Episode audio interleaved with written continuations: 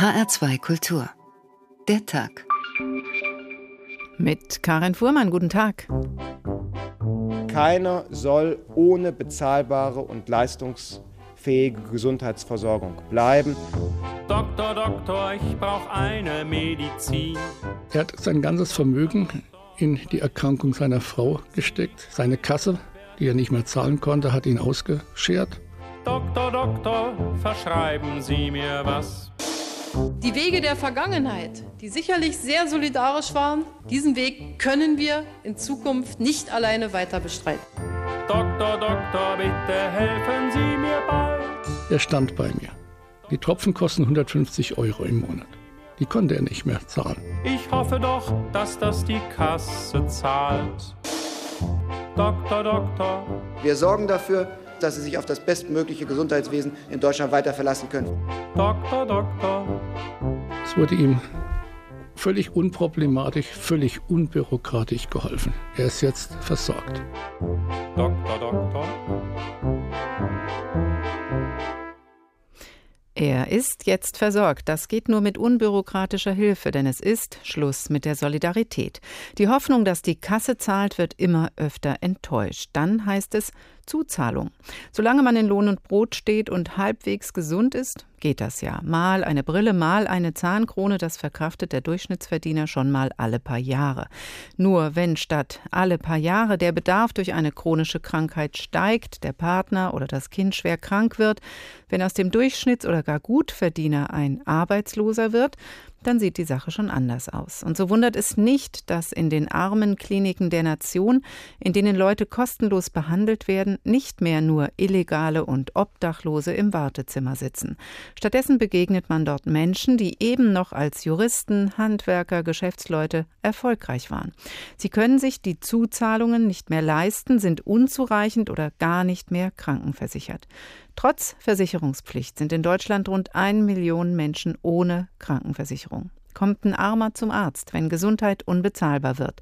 Diesen Titel haben wir unserer Sendung heute gegeben und wollen fragen, gibt es eine neue Armut in Deutschland? Rutschen wirklich immer mehr Leute aus der Mitte an den Rand der Gesellschaft?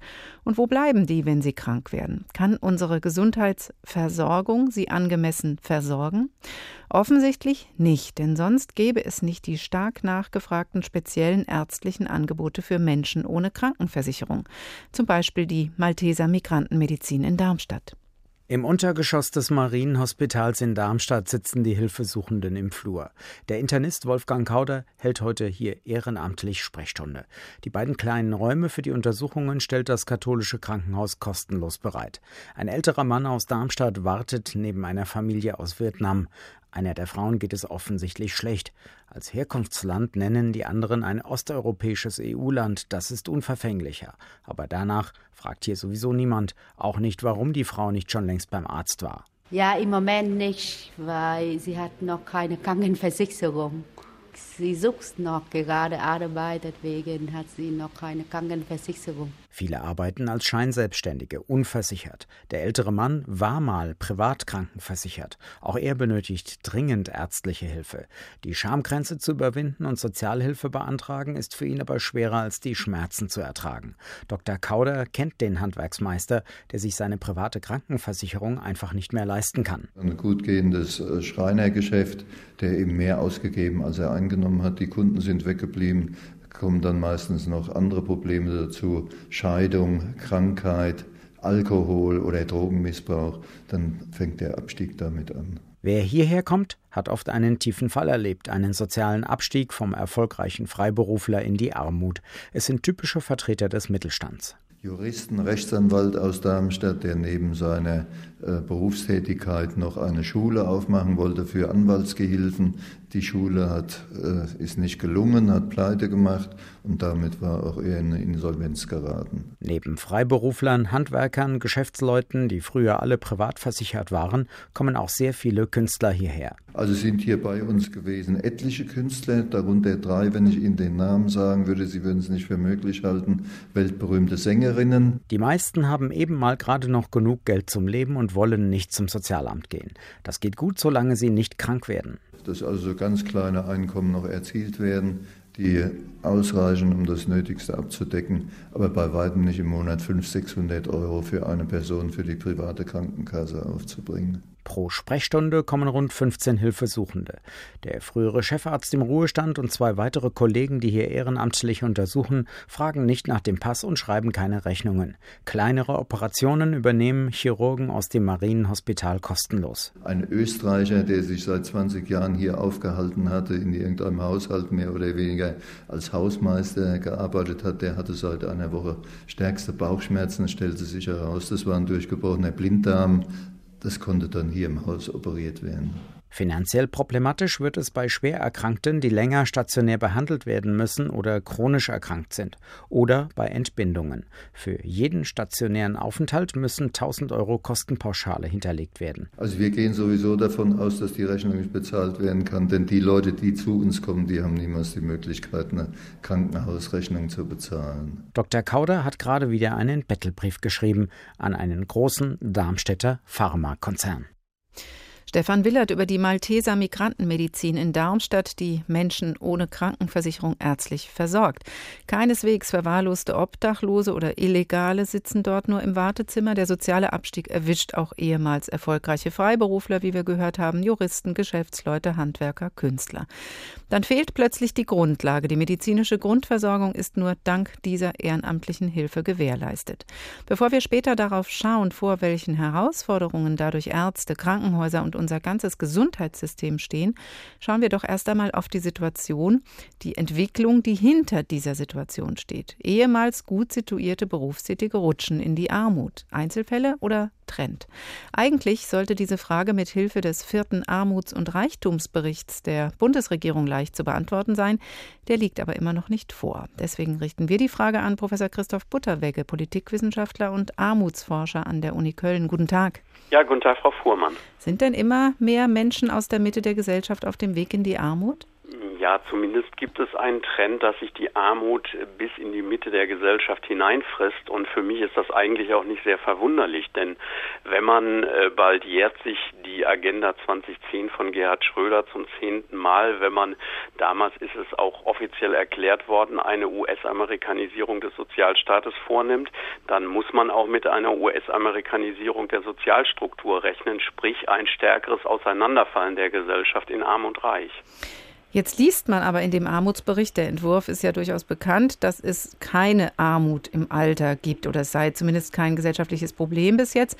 Und auch nach einer Studie der Bertelsmann Stiftung heißt es, ist, wenn man sich so die letzten 30 Jahre anschaut, dann ist es nicht dramatisch mehr geworden mit der Armut. Ist es vielleicht dann doch eine Frage der Definition oder der Interpretation von Zahlen? Ja, das ist es zum Teil. Ähm, ich habe den Eindruck, dass die Armut bei uns äh, eher relativiert, beschönigt, verdrängt wird als Problem, das wir eigentlich jetzt schon seit längerer Zeit auch wieder stärker haben. Und äh, natürlich, äh, wenn man unsensibel ist, dann kommt man zu solchen Aussagen wie auch im vierten Armuts- und Reichtumsbericht oder dem Entwurf der Bundesregierung, äh, dass man im Grunde nicht wahrnehmen will, was es aber eben zunehmend gibt. Das heißt, ein sich ausbreitender Niedriglohnsektor, der für mich das Haupteinfallstor der Armut gegenwärtig ist und als Folge von Erwerbsarmut dann später auch Altersarmut und es gibt natürlich auch mit zunehmender Schein- und Solo-Selbstständigkeit äh, bei denjenigen, die freiberuflich tätig sind und die eben aus der Mitte der Gesellschaft dann auch manchmal natürlich nicht durchgängig sozial abstürzen, die Tendenz, dass auch die eben stärker von Armut betroffen sind, als das früher der Fall war. Und das heißt, wir haben insgesamt eher prekäre Lebenslagen, prekäre Arbeitsbedingungen, häufiger als das in einer Zeit der Fall war, wo man vom Wirtschaftswunder sprach, wo man in der Bundesrepublik vor allen Dingen noch stolz war auf den eigenen Sozialstaat, der eben äh, in den letzten Jahren und Jahrzehnten ständig reformiert und deformiert worden ist. Jetzt haben Sie ja, Herr Butterwegge, die Armut schon jahrelang im Visier, haben auch Bücher dazu veröffentlicht. Armut im Alter heißt das eine oder Armut in einem reichen Land. Und dann gibt es immer wieder diese Vorwürfe, na ja, also wenn es uns allen besser geht, ähm, der Wohlstand steigt und man legt immer noch diese Prozentzahlen an, also dass arme Menschen die sind, die weniger als 50 bis 60 Prozent des Durchschnittsverdienstes haben, dann wären die doch auch mit eigentlich ein bisschen reicher. Und so halten wir uns rein statistisch die Armut aber trotzdem dadurch dadurch, dass wir sie prozentual berechnen, immer irgendwo in der Statistik fest. Wird da was falsch gerechnet? Natürlich ist es problematisch, äh, die relative Armut so zu definieren, aber man hat das gemacht seitens der Europäischen Union, weil man ja einen Messlatte haben muss und diese Messlatte ist dann einfach äh, ein bestimmter Prozentsatz des Durchschnittseinkommens. Man misst damit natürlich in der Tat hauptsächlich die soziale Ungleichheit in einer Gesellschaft, aber Armut besteht eben, wenn man sie nicht nur als etwas versteht, wo Menschen verhungern, wo Menschen kein Obdach haben, sondern wenn man sie im Wohlstand wie bei uns als etwas definiert, wo Menschen nicht teilnehmen können an der Gesellschaft, wo sie sich das nicht leisten können,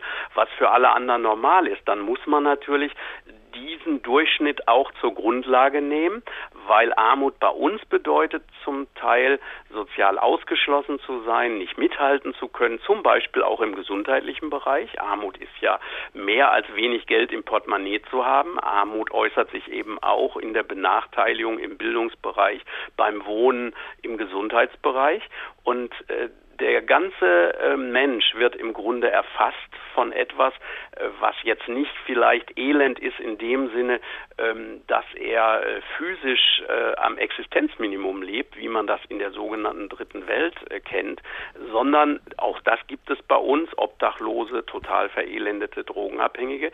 Aber diese neue Armut, von der wir jetzt gerade sprechen, ist eine, die sich eher inmitten der Gesellschaft abspielt und die muss dann als relative begriffen werden, weil sie eben vor allen Dingen gekennzeichnet ist dadurch, dass um einen herum die anderen durchaus sich manches leisten können, denen geht es gut und umso mehr leiden diese Menschen darunter, nicht mithalten zu können und das heißt, wir beruhigen uns vorschnell, wenn wir glauben, Armut bestehe eben nur darin, ähm, dass man nah am Verhungern ist. Armut kann eben auch darin bestehen, dass man medizinische Versorgung nicht so hat, dass man Angst hat davor, krank zu werden, einen Unfall zu haben äh, oder von einem anderen Schicksalsschlag mhm. betroffen zu sein, weil zumindest in dem Moment äh, hat man dann ganz große Schwierigkeit, sein Leben zu bestreiten. Die Armut frisst sich in die Mitte der Gesellschaft, sagt Professor Christoph Butterwegge, Politikwissenschaftler und Armutsforscher an der Uni Köln und Autor der Bücher Armut im Alter und Armut in einem reichen Land. Ganz herzlichen Dank. Krank werden kann eben jeder, egal ob arm oder reich und egal ob unbekannt oder prominent. Auch Baba Hesselbach hat's mal erwischt, der heute 100 Jahre alt geworden wäre. Natürlich nicht als Baba Hesselbach, sondern als dessen geistiger Vater Wolf Schmidt. Er schrieb die Hesselbachs Ende der 40er Jahre übrigens zuerst für den Hörfunk und sprach auch selbst den Baba Hesselbach. Allerdings ist er in Wahrheit in dieser Folge aus dem Jahr 1947 weder arm noch krank, auch wenn es erstmal so aussieht. Karl, ja sag mal, Karl, wie lange brauchst du dann noch, um dich anzuziehen? Karl, Ei, du hast dich ja wieder ins Bett gelegt. Was? Ei, Ei Baba. Ja, ich, äh, äh ich habe die Sache schon seit gestern Abend gespürt, aber ich äh, habe natürlich niemand beunruhigen wollen, nicht mal. Äh, deswegen habe ich äh, nichts gesagt und ich habe ja auch bis vorher noch mitfahren wollen bei diesem Betriebsausflug, aber ich merke jetzt, es geht doch nicht. Ich, äh, ich bin krank, ja. Krank? Am Himmels Willen, wieso dann, Karl? Auf einmal? Ja, wenn man krank wird, muss man ja auf einmal krank werden. Ich habe noch nie gehört, dass man auch auf zweimal krank werden kann. Im Übrigen bin ich auch gar nicht auf einmal krank, sondern ich bin bereits seit gestern Abend krank. Ey, da ist mir aber doch gar nichts aufgefallen an dir. Ich bin eben unauffällig krank. No, no, sonst lamentierst du doch immer gleich, wenn du nur ein bisschen was hast. Lamentieren? Also erlaube mal, ich habe noch nie lamentiert. Ich pflege aber auch größere Schmerzen mit der mir eigene Gelassenheit und ohne jedes Aufsehen zu ertragen. Warte mal, mir ist doch was an dir aufgefallen gestern Abend. Du warst so höflich zu mir. Deswegen. Wenn die Ehemänner höflich zu ihrer Frau werden, dann sind sie krank. Ja, wo bist du dann krank? Ja, allgemein, nicht? Ein allgemeines Krankheitsbefinden. Ne? Eine, eine Art äh, Anfälligkeit des äh, gesamten Organismus, die sich nicht so direkt lokalisieren lässt, nicht wahr? So, äh, jedenfalls krank, nicht? Aber jetzt macht man mal kein Gedäß deswegen, nicht wahr? Ich werde damit schon selber fertig. Bitte sich überhaupt nicht um mich zu kümmern. Ich bleibe heute einfach im Bett und kuriere mich aus und morgen wird schon wieder gehen. Nicht? Ich mach das schon. Also Mama, da können wir ausgeschlossen fahren. Ja, wieso? Oh, na, die, selbstverständlich, ihr fahrt nach Groß-Krotzenburg, das hm? ist ja ganz klar. Ich, ich werde euch doch nicht die Freude verderben. Also Karl, jetzt müssen wir erst einmal wissen, was du hast.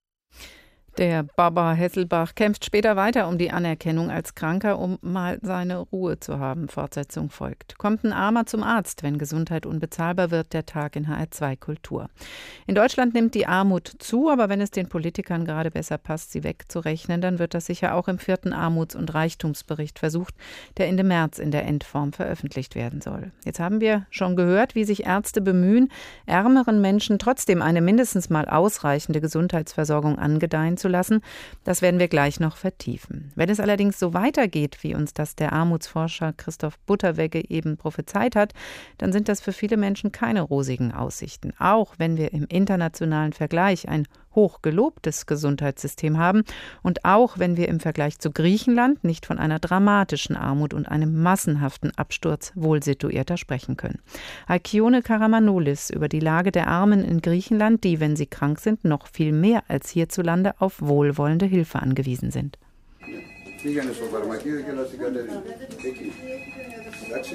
Das Wartezimmer der Sozialpraxis in der Athener Sevastopolios Straße unterscheidet sich in nichts von dem einer gewöhnlichen Arztpraxis. Nie käme man auf die Idee, dass die Menschen, die hier auf einen Termin warten, unversichert sind. So wie Maria, die ihren wirklichen Namen nicht nennen möchte.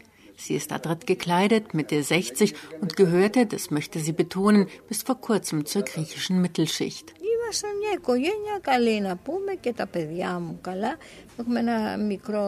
Wir waren eine ganz normale Familie mit einem ganz normalen Leben, einem kleinen Wochenendhäuschen, gelegentlichen Ausflügen und so fort. Wir konnten vielleicht keine großen Sprünge machen, aber wir hatten ein gutes Auskommen. Jetzt stehen wir am Abgrund. Die Schlosserei ihres Mannes hat seit Ausbruch der Krise kaum mehr Aufträge, erzählt die Frau, und die wenigen Kunden, die kommen, bleiben die Bezahlung oft schuldig. Die Folge, auch sie und ihr Mann haben Schulden angehäuft, beim Finanzamt, bei der Bank und bei der Krankenversicherung, aus der sie rausgeflogen sind. Ein typisches Schicksal, sagt die Psychologin Katerina Avloneti, die in der freiwilligen Praxis arbeitet.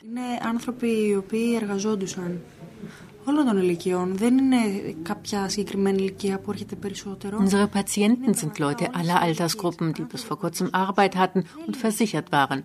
Nun stehen sie vor dem Nichts. Sie können sich weder den Arzt leisten, noch Untersuchungen oder Medikamente. Ich wusste, dass ich hier solche Schicksale antreffen würde. Was mich aber beeindruckt, ist die Würde dieser Menschen und ihre Scham. Wir sind heute alle aufeinander angewiesen, aber wir schämen uns, Hilfe anzunehmen. Vielleicht, weil der Wandel so schnell gekommen ist.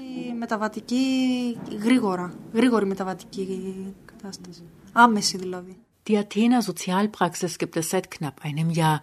Ins Leben gerufen hat sie die Kirche gemeinsam mit dem Athener Ärzteverband. Über 2000 Patienten werden hier betreut, darunter auch schwangere Frauen, die kurz vor der Entbindung stehen und noch keine einzige Untersuchung gemacht haben, aber auch schwerkranke Herz- oder Krebspatienten. Hinzu kommt eine große Zahl von Menschen, die um psychologische Unterstützung anfragen. Viele reagieren mit Depressionen auf ihre veränderten Lebensbedingungen und auf den Mangel an Perspektiven, erzählt Katharina Avloneti. Und manche von ihnen sind noch Kinder. Έρχονται και παιδάκια στην εφηβεία τα οποία έχουν ανασφάλεια για το μέλλον τους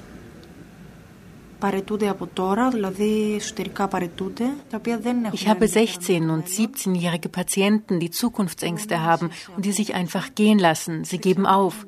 Denn sie haben das Gefühl, dass keiner ihrer Träume wahr werden kann, egal wie gut sie in der Schule sind, egal ob sie studieren und was sie studieren. Wenn sie Glück haben, finden sie eine Arbeit für 500 Euro. Und da stoße ich dann auch an meine Grenzen, denn ich weiß, sie haben im Grunde recht. Das Einzige, was ich diesen Jugendlichen bieten kann, ist seelische Unterstützung. Die griechische Gesellschaft mache einen brutalen Wandel durch, sagt die Psychologin, und es seien alle Schichten betroffen. Auch Maria hätte nie gedacht, dass sie einmal von fremder Hilfe abhängig sein würde. Heute lebt ihre Familie von der staatlichen Unterstützung für ihren schwerbehinderten Sohn, 500 Euro im Monat, die nur für Miete und Nebenkosten reichen. Nahrungsmittel bekommt Maria in der Kirche denn ihre eigenen Reserven hat die Familie schon längst ausgereizt. Zuletzt haben wir unseren Garagenstellplatz und unser Auto inseriert. Es ist nicht so, dass wir untätig wären, aber am Markt geht nichts. Niemand kauft, nichts rührt sich. Jetzt versucht mein Mann, Material aus der Schlosserei an einen Alteisenhändler zu verkaufen. Stellen Sie sich vor, wie tief wir gesunken sind. Alkione Karamanoulis über die zunehmende Armut in Griechenland und was das für die Menschen bedeutet. Deutschland ist nicht Griechenland, das braucht man nicht zu sagen. Dennoch gibt es strukturell Parallelen, wenn man sich die Auswirkungen von Armut genauer ansieht. Besonders auf die Gesundheit bezogen wollen wir uns das heute anschauen. Professor Gerd Gleske, Gesundheitsforscher am Zentrum für Sozialpolitik an der Uni Bremen. Guten Tag. Ja, guten Tag, Frau Fuhrmann. Sind Arme denn automatisch kränker? Also zunächst einmal nicht. Äh, wir müssen äh, davon ausgehen, dass wir natürlich äh, die Krankheit auch in sozialen Schichten unterschiedlich verteilt haben. Aber wir wissen ja in der Zwischenzeit, dass in der Bundesrepublik eigentlich sehr unterschiedliche Schichten arm werden können. Wir haben mehr und mehr Menschen auch mit hohen Bildungsabschlüssen, die ähm, einen, keinen Beruf finden oder Menschen, die in guten Berufen tätig waren und dann, wie man so schön sagt, freigesetzt werden, was ja nichts anderes bedeutet, als dass sie ihren Beruf verloren haben, ihre Anstellung verloren haben. Und wir haben die sozial Schwachen, die Schichten, die tatsächlich unter häufigeren Krankheiten leiden, insbesondere was chronische Krankheiten betrifft, zum Beispiel Diabetes, zum Beispiel äh, Bluthochdruck oder andere chronische Erkrankungen. Das heißt, wir müssen das sehr genau unterscheiden und wir sehen aber mehr und mehr, dass auch die gut gebildeten, ärmeren Menschen in der Zwischenzeit Probleme haben, in diesem Gesundheitssystem tatsächlich die Leistungen immer zu bekommen oder noch finanzieren zu können, die sie benötigen. Und das halte ich für eine, wenn man so will, neue Problematik, die äh, uns aufgetreten ist. Das hängt sicherlich auch mit der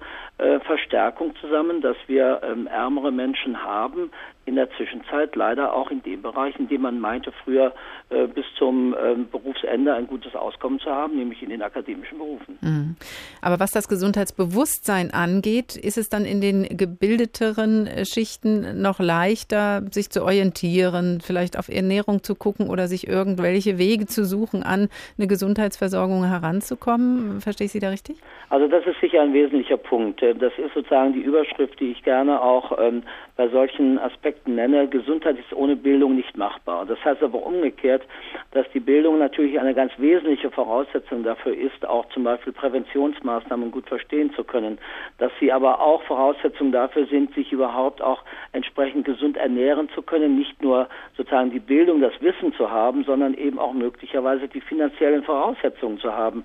Und da wird es dann schwierig. Also im Prinzip ist die Bildung sicherlich eine ganz wesentliche Voraussetzung dafür, wirklich gut zu wissen, wie muss ich mich bewegen, wie kann, was kann ich selber tun, wie muss meine Ernährung aussehen, wie sollte ich meinen Alltag strukturieren, welche Chancen habe ich auch für mich etwas zu tun. Das heißt also auch gesund zu bleiben und Prävention zu machen und durchzuführen, während wir auf der anderen Seite bei den sozial schwächeren Schichten immer wieder erkennen, dass alle Präventionsmaßnahmen, alle Informationskampagnen im Grunde genommen zu wenig oftmals auf diese Schichten ausgerichtet mhm. sind und die gar nicht ankommen. Das ist ein großes Problem. Insofern haben die ärmeren Gebildeten sicherlich noch eine bessere Voraussetzung und eine bessere Chance für ihre Gesundheit mehr zu tun mhm. als die sozial schwachen Schichten. Aber wenn man auch nicht unbedingt überzeugt sein mag, dass es ähm, wirklich viel nutzt, wenn man ständig zum Arzt geht und sich bei jedem Husten abhören und medikamentieren lässt oder jede x-beliebige nicht von der Kasse bezahlte Zusatzleistung mitnimmt, ähm, heißt ja nicht unbedingt, dass man gesünder lebt. Aber zu was führt es, wenn Menschen denn gar nicht oder später zum Arzt gehen, als sie vielleicht sollten? Na, Ihre Frage ist äh, so vielschichtig, dass man darüber ganz lange sprechen könnte. Also zunächst einmal überhaupt nicht. Das ist ja ganz spannend. Zunächst einmal ist es tatsächlich so, dass äh, wir in Deutschland Deutschland in einer Häufigkeit zum Arzt gehen, die international Spitzenklasse ist, also 18 Mal im Schnitt. Und wenn wir das altersbezogen anschauen, dann sehen wir, dass die, dass die 65, 70-Jährigen bis zu 50, 55 Mal sozusagen im Jahr zum Arzt gehen. Das heißt, wir haben ein System, das tatsächlich auf die ärztliche Konsultation setzt und damit auch darauf aufgebaut ist. Andererseits wissen wir auch, dass natürlich häufige Arztkontakte nicht unbedingt eine bessere Gesundheit nach sich ziehen. Im Gegenteil haben wir ja häufig, gerade auch bei älteren Menschen, die Situation, dass ähm, ältere Menschen sehr viele Arzneimittel nebeneinander bekommen, dass sehr viel diagnostiziert wird, dass sehr viel auch äh, andere therapeutische Maßnahmen bis hin zu Operationen gemacht werden, wo wir das Gefühl haben, ob das wohl immer nötig ist, muss doch stark hinterfragt werden. Das heißt, unser Gesundheitssystem ist nicht nur eins, was an manchen Stellen sicherlich nachweislich Unterversorgung hat, also wo zu wenig gemacht wird, sondern was vor allen Dingen auch durch Über- und Fehlversorgung leidet. Das heißt, es wird zu viel getan und was zu viel gemacht wird, ist nicht unbedingt immer gesundheitsförderlich. Das sehen wir eben bei den älteren Menschen, die zu. Viele Arzneimittel nebeneinander kriegen. Und äh, wir sehen eben, dass 10 Prozent dieser älteren Menschen mit zu vielen Arzneimitteln in Krankenhäuser eingewiesen werden. Nicht, weil sie krank sind, nicht wegen der Krankheit, sondern weil sie an den unerwünschten Wirkungen von Arzneimitteln leiden. Nur da wenn man gar nicht Ko geht, Kooperation ja. oder Koordination. wenn man gar nicht geht oder zu spät geht, kann es eben auch für alle dann teurer werden, oder? Das ist genau ein Punkt, wo ein Gesundheitssystem die Waage halten muss. Das heißt, man muss einerseits einen Zugang haben zum System, um dann auch zum Arzt zu gehen zu sollen, wann es notwendig ist und nicht bestimmte Leistungen oder bestimmte Konsultationen herauszuschieben. Das ist immer wieder passiert und immer beobachtet worden, wenn die Zusatzleistungen, die man selber zu tragen hat, also die finanziellen äh, Zuzahlungen zum Beispiel oder auch die Praxisgebühr, die wir gesehen haben, oder eben auch Zuzahlungen im Krankenhaus oder in der ambulanten Versorgung, was die Arzneimittel betrifft, da sind es tatsächlich dann die ärmeren Menschen, die sich oftmals diese Zuzahlung gar nicht leisten können und die dann wirklich ganz mhm. bestimmte Leistungen nicht in Anspruch nehmen können. Und das ist dann natürlich eine schlechte Voraussetzung für die Erhaltung von Gesundheit. Da sind jetzt schon viele Punkte, an denen wir nachher nochmal ansetzen können, Herr Gläske, drin gewesen. Und wir werden das auch nochmal tun. Vielen Dank bis hierhin, Professor Gerd Gläske. Wir sprechen später dann nochmal äh, darüber, wo genau Reformbedarf im Gesundheitssystem ist. Vorher schauen wir mal, ob Barbara Hesselbach es schafft, wirklich krank zu wirken. Karl, sage mal, was reibst du dann da als fort unter deiner Bettdecke? Ich? Nix. Wieso? Was soll, was soll ich dann reiben? Du hast doch da eben was gerieben. Was, soll ich dann gerieben haben? Ich, ist doch vollkommen lächerlich zu behaupten, ich hätte... Was, was hast du dann da überhaupt unter deiner Bettdecke? Zeig mal hier. Lass doch mal los. Was? Das Thermometer. Ah, ich denke, das hast du unterm Arm zum Messen. Also bitte keine Inquisitionsmethode, nicht wahr? Und mich nicht aufzuregen, nicht wahr? Schließlich bin ich ja ein, ein, ein, ein kranker Mensch. Ja, dann verstehe ich aber nicht, warum du leuchtest, dass du dieses Thermometer gerieben hast. Aber leuchtest, nicht wahr? Ich habe doch nicht nötig, in meiner eigenen Familie etwas zu leuchten, nicht wahr? Also ich meine, wenn du unter Geriebe verstehst, dass ich äh, die, dieses Thermometer abgewischt habe, nicht wahr? Mit einer äh, sozusagen reibenden Bewegung, nicht wahr? Dann, dann habe ich das Thermometer meins auch gerieben, nicht wahr? Abgewischt habe ich es. Das, das, wird man ja wohl noch dürfen, nicht wahr? Zumal ich krank bin und Fieber habe. Ich meine, ich mein nicht viel, nicht wahr? Aber immerhin doch äh, ein bisschen. Karl! Ei, um Himmels Willen. Ei, du hast ja hohes Fieber. Wieso? Ei, guck doch nur mal das Thermometer. 41,9. Allmächtiger Papa, da bist du ja schwer krank. So, ich hab telefoniert, Papa. Alles in Butter. Alles in Butter. Ha! Sofort ein Arzt, Willi. Der Papa hat 41,9 Fieber. Natürlich fahren wir nicht, Annelies. Ja, so ja, telefonier ja, doch schon. Ja, Willi. ja, ja. 41,9, was machen wir dann? 41,9. Ah, Annelies, warte, Willi. Ja. Wir müssen Ja, sofort ja, ja. Willi Ja, machen, ja, ja, dass ist Fieber runtergeht. Also, Warte, so macht man doch keinen ja, Putzen, ja. verdammt ich noch einmal. Ich bin doch, ich, ich meine, ich, ich, äh, och, ihr macht mich ja vollkommen. Ich bin, ich, ich hab, ich, ich, ich, ich kann, ich, äh, Gott, hab, ach ich, Gott, äh, Herr Babbelchen, ich, ich schon hab im doch, ich, Fieber waren. Ja, ja, ja, ist so gut, Papa. Ist gut. Jetzt horch doch mal du bist, du hast, du kannst alles. Ja, Ich hab- nur nicht auf. Aber- aber ich- Ganz ruhig, ruhig, Papa, ruhig. Annelies, hast du dann die kalte Ja, ja, hier ist ja alles, Ich ja. gebe ihm erst einmal einen auf den Kopf. Komm, Babasche, komm. Das wird dich beruhigen. Au! Seid ihr verrückt, einen nassen Lappen auf den Kopf zu schmeißen? Überall läuft das Wasser hinein. Das ist eine, eine Rücksichtslosigkeit sondergleich. Alles voll lauter Getäß. Ich hab doch gar kein Fieber. Lasst mich hinaus! Barbara Hesselbach, alias Wolf Schmidt, dessen 100. Geburtstag heute begangen wird, ist weder arm noch krank, will aber gern simulieren, um seine Ruhe zu haben und dem Betriebsausflug zu entgehen. Ob es gelingt, erfahren Sie später. Kommt ein Armer zum Arzt, der Tag in H2 Kultur. Wenn ein Patient wirklich arm ist, sich keine Zusatzzahlung, kein Heil- oder Hilfsmittel leisten kann oder gar überhaupt nicht krankenversichert ist, dann wird ihn im Normalfall der Arzt nicht behandeln. Es sei denn, er gelangt zu einer Armenklinik. Am Beispiel Darmstadt haben wir vorhin schon davon gehört, wie in einem Krankenhaus in solchen Fällen behandelt wird. In Ulm hat sich Volker Wüst ein anderes ungewöhnliches Modell der Armenklinik angeschaut. Ein ganzes Netz von Fachärzten steht für Menschen bereit, die sich eine Behandlung nicht leisten können, auch ein Augenarzt. Die Patientin sitzt auf dem weißen Stuhl im Behandlungszimmer. Dr. Hans-Walter Roth schaut ihr in die Augen. Die Frau, die gerne ungenannt bleiben will, leidet unter der seltenen Augenkrankheit Aniridie. Ich habe überhaupt keine Iris, sondern nur Pupillen. Man kann es erklären. Ein Foto, wo die Linse immer auf ist, seit Geburt. Gut 5% Sehkraft bleiben der Patientin. Ohne die aufwendige Therapie würde sie vermutlich ganz erblinden. Doch die 5% reichen ihr für ein selbstständiges Leben. Ich kann meinen Beruf ausüben, kann alleine zur Arbeit gehen, kann einkaufen, meinen Haushalt selbst bewältigen. Ohne Dr. Roth könnte ich das nicht mehr. Wenn es dunkel wäre, ich wüsste nicht, ich hätte glaube Panik kriegen. Wenn man immer was gesehen hat oder auf einmal ist dunkel, ich weiß es nicht, wie das wäre. Die Frau kommt seit Jahren regelmäßig in die Praxis in den Ulmer Teilort Wieblingen, nimmt dafür einen Anfahrtsweg von 100 Kilometern in Kauf. Sie lebt und arbeitet in der Nähe von Stuttgart, aber dort, sagt sie, könne man ihr nicht helfen. Einer sagt, das ist zu kompliziert, das geht nicht. Man sagt zu mir, bei mir sind sie fertig. Ich kann mit ihnen nichts anfangen. Und wenn ich halt das gesagt kriege, das ist ja schon mal ganz schwierig. Die Ulmer Armenklinik sei ihre letzte Rettung, sagt sie und lächelt. Eine Freundin habe ihr davon erzählt, so kam der Kontakt zustande. Durch ihre Arbeit als Korbflechterin bei der Diakonie sei sie zwar krankenversichert, aber eine Behandlung lohne sich einfach nicht für die Ärzte, sagt Dr. Hans-Walter Roth. Die Therapie ist so aufwendig, dass kein Arzt hier mehr rangehen möchte. Er ist budgetiert. Wenn er alle ihre Medikamente, die sie die Woche braucht, aufschreibt, dann kann er tagelang andere Patienten nicht mehr mit Medikamenten versorgen oder kriegt einen Regress. Dann muss er wieder begründen, also Verwaltungsarbeit. Dr. Hans-Walter Roth legte sich mit der Krankenkasse der Frau an, bis die schließlich ein teures Medikament übernahm. Nervenspiele, Kriege mit den Krankenkassen seien das. Andere Arzneimittel bekommt sie aus seinem Musterschrank. Ein typischer Fall? Nein, den gebe es nicht, sagt der Augenarzt. Die Menschen kommen aus ganz unterschiedlichen Bereichen. Das sind Leute, die mal früher an der Spitze standen von Unternehmen, das bankrott ging. Auch das gibt Sie sind plötzlich mittellos und ohne Krankenkasse. Aber auch Leute eben, die an der Straße sind, wo wir gar nicht wissen, wo die herkommen. Wir fragen auch gar nicht, wie sie heißen. Es geht unbürokratisch zu in der Ulmer Armenklinik, die, anders als der Name vermuten lässt, nicht in einem Gebäude untergebracht ist. Sie besteht aus einem Netzwerk von knapp 40 Ulmer Ärzten. Die Patienten laufen unauffällig in deren Praxisalltag mit.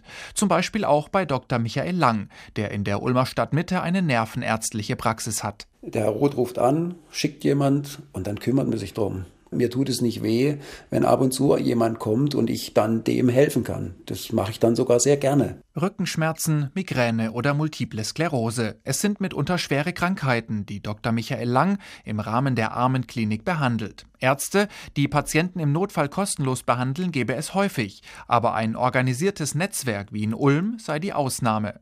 Es gebe dafür aber auch Grenzen, so der Neurologe. Also ich kann den Patienten Medikamente vielleicht für drei, vier Wochen mitgeben. Ich kann auch zum Beispiel eine Infusionsbehandlung mal über fünf Tage machen. Also bei diesem MS-Patienten war das so. Das war ein Patient aus der Türkei, ganz arm. Aber ich kann keine komplizierte, teure Behandlung übernehmen. Aber die Ärzte geben Tipps, vermitteln bei ausländischen Patienten, wenn möglich, Experten in deren Heimat. Dazu gehört, wie bei Initiator Dr. Hans-Walter Roth, viel Idealismus und Zeit, die er habe, denn eigentlich ist er im Ruhestand. Eigentlich. Warum er das macht? Da muss er nicht lange nachdenken. Die Frage kann ich Ihnen ganz klar beantworten. Ich höre hier Danke. Volker Wüst über die Ulmer Armenklinik und mit dem eben schon gehörten Dr. Hans-Walter Roth, Augenarzt, Gründer der Armenklinik in Ulm, bin ich jetzt verbunden. Guten Tag, Herr Roth. Guten Abend, Frau Fuhrmann. Sie und Ihre Kollegen machen diese Arbeit ehrenamtlich. Das haben wir jetzt gehört in einem Netzwerk. Was sagen denn eigentlich die Ärztekammer und die Kassenärztliche Vereinigung dazu? Bedanken die sich bei, Sie, bei Ihnen für diese tolle Arbeit? Nein, die Kassenärztliche Vereinigung ist ganz dankbar, dass sie nicht mit Kosten belastet wird und die Ärztekammer verbietet das Ganze, denn das deutsche Arztrecht erlaubt eine kostenlose Behandlung generell nicht. Und warum? Das sind äh, Gesetze, die sagen, ein Arzt ist verpflichtet, ein Honorar zu nehmen und nicht äh, vielleicht ein Euro, was wir probiert haben, sondern muss ein vorgeschriebenes Honorar in einer von der Kammer vorgeschriebenen Höhe nehmen oder er macht sich strafbar im Sinne des Wettbewerbsgesetzes. Es könnte ja ein anderer Arzt sagen, du nimmst mir hier einen Patienten weg, auch wenn der gar nicht bezahlen würde. Also das ist unlauterer Wettbewerb und schädlich fürs Geschäft. Das heißt, Sie bewegen sich oder müssen sich auch weiter in einer juristischen Grauzone bewegen? Das ist absolut richtig. Wir und auch meine Kollegen bewegen sich in einer juristischen Grauzone. Es wurde gerade heute auch nochmal bestätigt, der Gesetzgeber, das heißt in dem Fall die ausführende Behörde, die Ärztekammer, lässt nicht zu, dass sie kostenlos behandeln. Aber was würde denn passieren, wenn Sie das nicht machen würden? Im Einzelfall kann man sich das vorstellen, aber es sind ja ein paar mehr als nur irgendwie einzelne Leute, die bei Ihnen landen. Was passieren würde, ganz einfach, diese Leute säßen auf der Straße, keiner würde sich um sie kümmern. Und wenn ich es trotzdem machen würde, müsste ich mit äh, Strafen rechnen, die auch schon mal angedroht wurden. Aber ich denke, in einem solchen Fall, wenn es wirklich hart, vor, hart geht, wenn es vor ein Gericht geht, würde mich die Ethik in Deutschland retten. Und wenn so jemand dann im Krankenhaus landet, wird es dann nicht letztendlich auch teurer fürs Sozialsystem? Ja, das ist klar. Wenn ein Patient unbehandelt dann scheitert, auf der Straße zusammenbricht, äh, in ein Krankenhaus muss, eine Früherkennung für Krebs auch vielleicht ausgefallen ist dadurch, dann wird es sehr viel teurer für die Krankenkasse, für den Sozialetat, wobei man eben wissen muss, dass für diese Menschen der Sozialetat ja gar nicht da ist. Die Sozialämter dürfen keine Behandlungskosten übernehmen. In keinem Fall? Es gibt ganz wenige Ausnahmen, wo sie einspringen, weil der Gesetzgeber trennt ausdrücklich Sozialamt und Krankenkasse. Also wenn Sie eine Brille brauchen, Sie haben kein Geld, weil Sie Sozialfall sind, müsste die Krankenkasse bezahlen. Die tut das aber generell nicht, weil sie äh, Brillen als Heil- und Hilfsmittel ablehnt. Das muss der Patient selber zahlen. Kann er oder kann er nicht, spielt keine Rolle. Jetzt hat man ja eben von Ihrem Kollegen auch schon im Beitrag gehört, es gibt irgendwo natürlich auch Grenzen. Sie machen da ja eine wahnsinnige Arbeit, geben sehr viel Manpower ehrenamtlich da hinein oder aus dem Muster mal ein Medikament. Aber Sie können jetzt nicht eine, chronisch, äh, eine chronische Krankheit mit komplizierten, langwierigen, teuren Behandlungen wirklich durchführen. Was machen Sie denn dann? Müssen Sie so einen Patienten dann vor die Tür setzen? Nein, wir suchen dann nach Möglichkeiten, ihm zu helfen, gehen an Stiftungen. Es gibt in Ulm diese schöne Aktion 100.000 der Presse, die jedes Jahr einige hunderttausend Euro für Menschen in Not sammelt. Mit denen kooperieren wir. Ich bin selbst im Vorstand der Ulmer Bürgerstiftung. Also auch da haben wir Möglichkeiten, dann weiterzuhelfen. Wir hatten allerdings auch noch nie einen Fall, der jetzt Hunderttausende gekostet hätte. Und was wir auch tun, wir haben Anwälte, die uns kostenlos, auch das dürften die gar nicht, beraten und uns helfen dann an Kassen heranzutreten. Die können prüfen, warum Krankenkassen nicht zahlen, äh, vielleicht weil der Patient die Beiträge verschwitzt hat oder gar nicht zahlen konnte. Und auf irgendeine Art und Weise, das ist das Schöne, hat sich immer wieder das Ganze irgendwann dann doch gelöst. Aber hören Sie vielleicht auch manchmal, Herr Roth, dass jemand sagt, na ja, man muss doch jetzt nicht jedem da die letzte, modernste Hightech-Behandlungsmethode angedeihen lassen. Man muss doch nicht, äh, alle müssen doch nicht alles kriegen. Da muss doch eine Grundversorgung auch reichen? Das würde sie ja auch. Grundversorgung würde reichen nach meiner Auffassung, aber hier geht schon wieder das Geschäft los. Krankenkassen, manche Ärztegruppen äh, möchten ans große Geld Kliniken, Klinikverbände gibt es ja jede Menge inzwischen in Deutschland. Die legen großen Wert auf große Gewinne. Und äh, da geht es halt nicht. Es müsste eigentlich, wenn alle sich zusammensetzen, Politik, auf die ich jetzt eben immer wieder setze, die Ärzteschaft, die äh, Verwaltungen, die Krankenkassen, wenn wir alle uns zusammensetzen würden, könnte man vielleicht eine Lösung finden. Und ich bin schon der Auffassung, dass viel Geld rausgeworfen wird für sinnlose Untersuchungen und Behandlungen. Und das letztlich geht dann wieder zu Lasten dieser Menschen, die in Not sind. Wie man armen Kranken auch in der juristischen Grauzone helfen kann, Dr. Hans-Walter Roth, Augenarzt und Gründer der Armenklinik in Ulm. Besten Dank. Kommt ein Armer zum Arzt. Wenn Gesundheit unbezahlbar wird, der Tag in H2 Kultur. Und der Baba Hesselbach will krank sein, um dem Betriebsausflug mit der aufdringlichen Schwester des Chefs zu entgehen. Und ausgerechnet die kümmert sich jetzt um Karl Baba Hesselbach.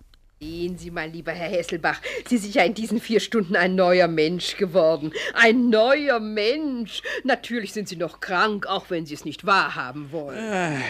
Ja, sehen Sie, Sie stöhnen. Sie sagen zwar, dass sich Ihr Zustand gebessert hat, mein lieber Herr Hesselbach, und das hat er auch durch meine Behandlung. Aber gesund sind Sie noch nicht. Nein, nein, nein, nein, nein. Ah, ich, äh, Sie brauchen sich wirklich nicht mehr zu bemühen. Ich, äh, ich kann das ja gar nicht annehmen. Annehmen? Dass ich meine elementarste Menschenpflicht an Ihnen tue, das sollten Sie nicht annehmen können? Herr Willi! Ja? Bitte noch einen Kessel kochendes Wasser, aber wirklich kochend. Die drei letzten Kessel, die Sie mir gebracht haben, waren nämlich nicht kochend. Kochend, bitte. Wie viel Kessel Wasser soll ich dann jetzt noch machen? Das weiß ich nicht. Bis Ihr Herr Vater gesund ist. Reicht Ihnen das? Ja, mir reicht's. Die Dämpfe müssen heiß sein, wissen Sie? Sonst nützt es nichts. Dämpfe, immer Dämpfe. Mit Dämpfen kann man nämlich alle Krankheiten austreiben. Das Einatmen von Dämpfen ist überhaupt die einzig wirkliche wirksame Heilmethode. Die Ärzte lehnen sie natürlich ab, weil sie alle keine Ahnung von den Körperfunktionen haben. Und dabei liegt es doch klar auf der Hand, dass auf dem Weg über die Atmungsorgane man den einfachsten Zugang zu allen Stellen des Körpers erhält, indem man einfach Dämpfe einströmen lässt.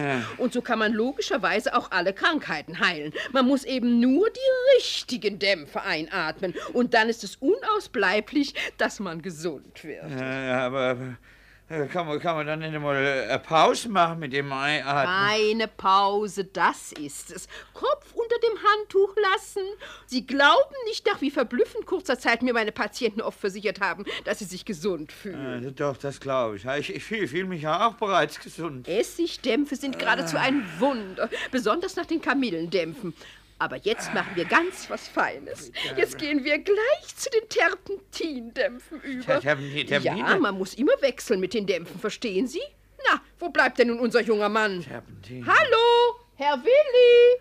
Ja? Sie können jetzt schon mal Ihrem lieben Vater den Nacken kneten. Reich mir deinen Nacken, lieber Vater. Baba Hesselbach braucht keinen Arzt, er braucht die Krankheit, um nach Art der späten 40er Jahre mal seine Ruhe zu haben. Geklappt hat das bis jetzt nicht, der Tag in H2 Kultur. Jetzt haben wir schon viel gehört, wie schwierig es ist mit der Gesundheitsversorgung, wenn man nicht mal locker ein paar hundert Euro für eine Brille oder ein Hilfsmittel für das kranke Kind hinlegen kann. Und wie segensreich, wenn ein hilfsbereiter Arzt einem dabei steht. Klar, wir haben ein im internationalen Vergleich sehr gelobtes Gesundheitssystem, aber warum reicht es dann nicht für alle? Oder können eben eben nicht alle alles kriegen, sonst gerät auch dieses System schnell an seine Leistungsgrenzen. Bevor wir die Systemfrage stellen, nehmen wir uns doch noch einmal vor, was die Kasse eigentlich zahlt und was nicht. Wo ist im Patientenalltag die Leistungspolitik der Kassen am deutlichsten spürbar?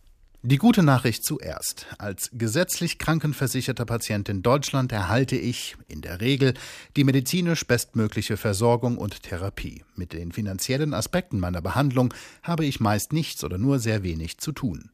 Der sogenannte Leistungskatalog der Krankenkassen deckt den überwiegenden Teil des medizinisch Möglichen ab und ist in den vergangenen Jahren eher ausgeweitet als ausgedünnt worden.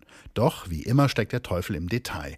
Denn es gibt Ausnahmen und diese Ausnahmen haben sich in den vergangenen Jahren zu einem Problem entwickelt.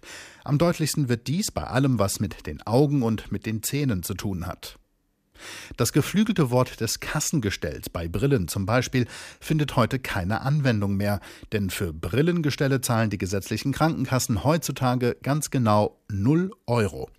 Das gleiche gilt für die dazugehörigen Brillengläser.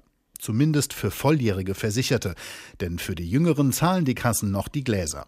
Dankenswerterweise gelten für Sehbehinderte noch andere Regeln. Hat ein Jugendlicher mehr als acht Dioptrien auf einem Auge, beziehungsweise mehr als zwei Dioptrien Unterschied zwischen den Augen, dann zahlt die Kasse zwischen 75 und 150 Euro pro Brillenglas oder Kontaktlinse. Die sind zwar oft teurer und die Differenz zahlt der Versicherte, aber immerhin. Bei Erwachsenen gilt eine äußerst merkwürdige Regel. Der Versicherte muss auf beiden Augen über weniger als 30 Prozent Sehkraft verfügen. Erst dann übernimmt die Kasse zwischen 75 und 150 Euro. Alternativ darf der Patient auch auf einem Auge blind sein, auch dann zahlt die Kasse den Festzuschuss. Bei den Zähnen zeigen sich die Krankenkassen seit einigen Jahren noch knausriger. Für einen Zahnersatz gelten Festzuschüsse, die im günstigsten Fall die Hälfte der Kosten abdecken. Und zwar nur für die funktional ausreichende Alternative. Sollte sich ein Patient für einen Zahnersatz entscheiden, der ihn nicht schon beim Lächeln als zahnlosen Billigheimer verrät, kostet dies leicht viele hundert Euro. Für Implantate steigen die Kosten auf mehrere tausend Euro. Der Festzuschuss der Kasse hingegen bleibt gleich. Zusätzlich kann der Zahnarzt die Kosten nach eigenem Ermessen beeinflussen. Seinen Aufwand darf er mit dem bis zu dreieinhalbfachen des Regelsatzes berechnen. Der Festzuschuss der Kasse zur erbrachten Leistung hingegen bleibt gleich. Immerhin, wenn Patienten fünf Jahre lang ihr Bonusheft haben abstempeln lassen, erhöht sich der Kassenanteil um 20 Prozent, bei zehn Jahren sogar um 30 Prozent. Kostendeckend ist das aber immer noch nicht. Folglich schließen immer mehr Bürger Zahnzusatzversicherungen ab. Die liegen zwischen 5 und 40 Euro pro Monat und unter den unzähligen Angeboten das Richtige zu finden, ist eine Kunst für sich. Arme oder von Armut gefährdete Menschen können sich dies aber nicht leisten. Mischa Brüssel de Lascaille über das, was die Kasse zahlt oder nicht zahlt, am Beispiel Sehhilfen und Zahnbehandlung. Klar, wer sich das leisten kann, zahlt daneben drauf oder schließt eine Zusatzversicherung ab. Und wer sich das nicht leisten kann, der muss ohne auskommen. Noch einmal Professor Gerd Gleske, Gesundheitsforscher an der Uni Bremen. Jetzt haben wir das nochmal aufgezählt bekommen, was man alles nicht mehr bekommt. Andererseits fragt man sich ja auch, müssen wirklich alle alles bekommen? Überfordert das das System nicht auch?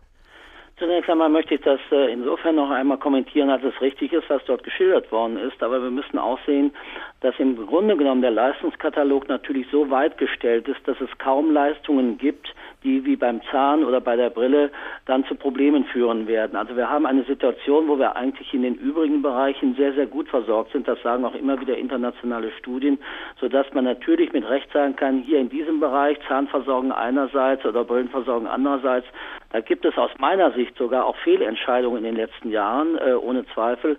Aber das äh, soll sozusagen nur ein Hinweis darauf sein, dass in anderen Bereichen eigentlich äh, sehr, sehr gut versorgt wird. Insofern ist auch die Fragestellung natürlich richtig. Ich glaube, dass wir uns auf die Dauer ähm, tatsächlich auch weiterhin äh, eine gute, notwendige Versorgung leisten können. Wir müssen allerdings auch auf die Strukturen schauen und wir müssen allerdings auch Dinge zur Diskussion stellen, die vielleicht lieb geworden sind, aber möglicherweise eben letzten Endes doch auch zur Ineffizienz, das heißt zur Verteuerung eines Systems beitragen.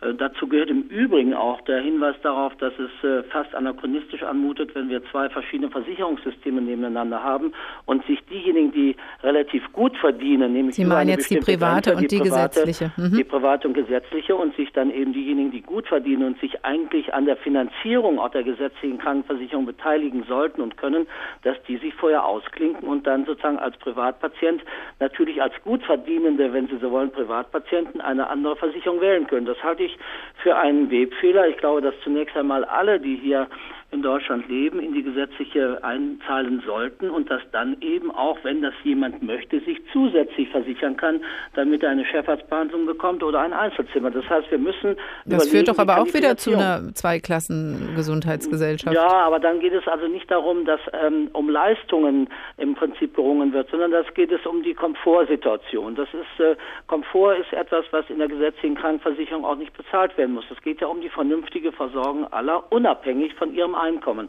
Und das ist eigentlich das Ziel, was äh, im Rahmen einer Struktur eines Gesundheitssystems aus meiner Sicht dringend geschehen muss. Wir müssen erstens fragen, wie können wir die Finanzierung stabilisieren auf Dauer? Und da gehört es dazu, dass man solidarisch sich zu beteiligen hat, nämlich alle, die hier leben, auch äh, bei den Krankenhauskosten, bei den Arztkosten, bei den Arzneimittelkosten. Und zum Zweiten, und das ist das weit wichtiger und auch richtiger, wir müssen bestimmte Strukturen auf den Prüfstand stellen und fragen, ist das richtig verteilt, wie heute auch Gesundheit letzten Endes wiederhergestellt wird, muss noch so viel im Krankenhaus gemacht werden, kann nicht sehr viel mehr ambulant gemacht werden, welche Möglichkeiten haben wir auch Leistungen, die teuer erbracht werden, zum Beispiel im mhm. Krankenhaus, ambulant kostengünstiger zu erbringen. Aber Herr Gleske, diese Systemdiskussion wird ja schon seit vielen, vielen Jahren ähm, ergebnislos leider bis jetzt äh, geführt. Machen wir es nochmal eine Nummer mhm. kleiner. Sie haben selber gesagt, den Senioren werden zu viele Medikamente mhm. verschrieben. Wir haben gehört, 18 Mal im Jahr geht der Deutsche durchschnittlich mhm. zum Arzt. Der Herr Roth hat gesagt, teilweise wird auch unnötig und zu viel mhm. untersucht. Und die Kassen bieten an, Osteopo Osteopathie, Homöopathie und sonst was mhm. alles zu übernehmen, aber bezahlen keine Brille. Wird da vielleicht auch an den falschen Enden einfach gezahlt und dann eben am anderen richtigen Ende nicht gezahlt? Also das äh, will ich durchaus äh, zugestehen und das sagen auch immer viele Analysen. Tatsache ist, dass viele Krankenkassen in der Zwischenzeit ähm, von einem falsch verstandenen Wettbewerb ausgehen. Ich finde Wettbewerb nicht falsch, wenn er um Qualität geht. Wenn es um die Qualität der Versorgung geht, finde ich es richtig, auf Wettbewerb zu setzen und zu sagen, ich muss diejenigen, die qualitativ gut arbeiten, ob das Krankenhäuser oder Ärzte oder Apotheker sind, die muss ich auch nach bestimmten Qualitätsaspekten entlohnen. Wenn aber Krankenkassen heute auch häufig diese sogenannten äh, Satzungsleistungen äh, abschließen, die typischerweise eigentlich die Mittelschicht erreichen oder die Oberschicht, die sich das auch leisten können, was dort angeboten wird, dann hat man das Gefühl, es ist ein Wettbewerb um Versicherte. Das heißt, die Versicherten, die gehalten werden sollen, die dann ähm, auch zeigen äh, sollen, dass die Kasse eben leistungsfähig ist und die dann möglichst nicht abwandern sollen. Und das halte ich für einen Wettbewerb, der aus meiner Sicht auch kontraproduktiv ist, weil zum Teil auch Leistungen in diese sozialen oder in diese Satzungsleistungen eingehen, die aus meiner Sicht also dringend der Überprüfung äh, gehören. Das heißt, wir haben eine Situation, wo Wettbewerb eben auch, äh, der nicht zum qualitativen Aspekt der Versorgung beiträgt, in die falsche Richtung gehen kann und wiederum diejenigen eher ausschließt, die sozial schwach sind, die sich zu wenig informieren können und vielleicht auch zu wenig Durchsetzungskraft gegenüber ihrer Kasse haben. Die Schere zwischen Arm und Reich geht weiter auseinander. Das führt auch zu Ungleichheit bei der Gesundheitsversorgung und das ist auch ein Systemproblem, sagt Professor Gerd Gleske, Gesundheitsforscher an der Uni Bremen. Besten Dank. Und noch einmal ein gesunder Baba Hesselbach. Heute wäre Wolf Schmidt, der die Familienserie geschrieben hat, 100 Jahre alt geworden. Diese Aufnahme entstand 1947 für Radio Frankfurt, den Vorläufer des Hessischen Rundfunks. Und natürlich spricht Wolf Schmidt den Karl Baba Hesselbach auch selbst, der jetzt langsam selbst genug hat von seiner simulierten Krankheit und den Folgen. Man die zu allem anderen den Tag bloß noch so saudumm babbelt. Also ich bin gern bereit, ihr Bein zu stellen, Papa, wenn du mir den Auftrag gibst. Oder sie in die Küche einzusperren oder sowas. Du hast mal, ihr bekommt die Mama mit der Anlies zurück. Die soll sich ja nicht reintrauen, die Mama.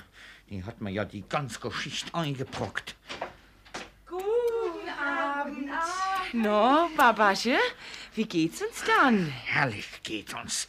Das Babasche kann sich kaum halten vor lauter Herrlichkeit. Gell, mein Kamille. Ja, dein Kamille. Ja. Augenblick mal. Du siehst aber gar nicht gut aus, Karl. Willi, was hast du dann mit dem Baba gemacht? Was habt ihr dann überhaupt hier für einen fürchterlichen Gestank in dem Zimmer? Wonach stinkt dann das? Das ist mir doch schon im Korridor aufgefallen. Was ist dann das? Willi, was hast du dann bloß gemacht? Ich? Ah! Also sowas, der Papa ist ja förmlich zusammengefallen im Gesicht und so ungesund farb. Ja, ist dann die Frau Klettenberg nicht gekommen. Sie hat mir's doch so fest versprochen, noch einmal nach dem Rechte zu gucken. Nach dem Rechte? So was Saudummes, so eine ungeheuerliche Einmischung in meine Privatangelegenheiten, mir dieses Weib auf den Hals zu schicken. Ei, Karl, um Himmels Willen, was ist dann in dich gefahren? Dämpfe. Aber wieso soll ich dann dämpfen? Ich, ich hab doch gar nicht laut gesprochen. Ich hab Ach, Unfug, du hast gefragt, was in mich gefahren ist. Ich hab gesagt, Dämpfe. Dämpfe sind in mich gefahren. Dämpfe, Dämpfe. Nix mit Dämpfe, der ganze Tag Dämpfe. Ist dann mit dem Papa, Willi, rettet ihr? Ich, ich habe aus Rücksicht auf dich, Mama, nur auf Rücksicht auf dich, habe ich diese ganze unwürdige Geschichte auf mich genommen mit der Krankheit.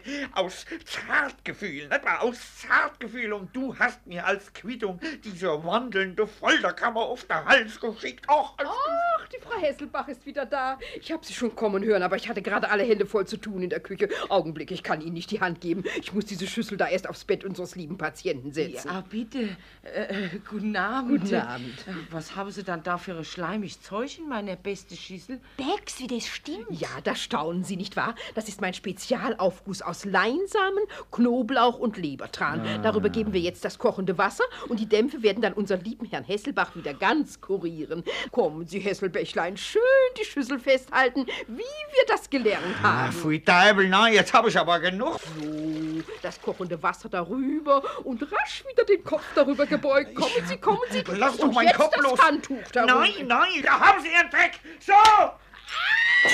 Karl! Oh, bravo, Papa.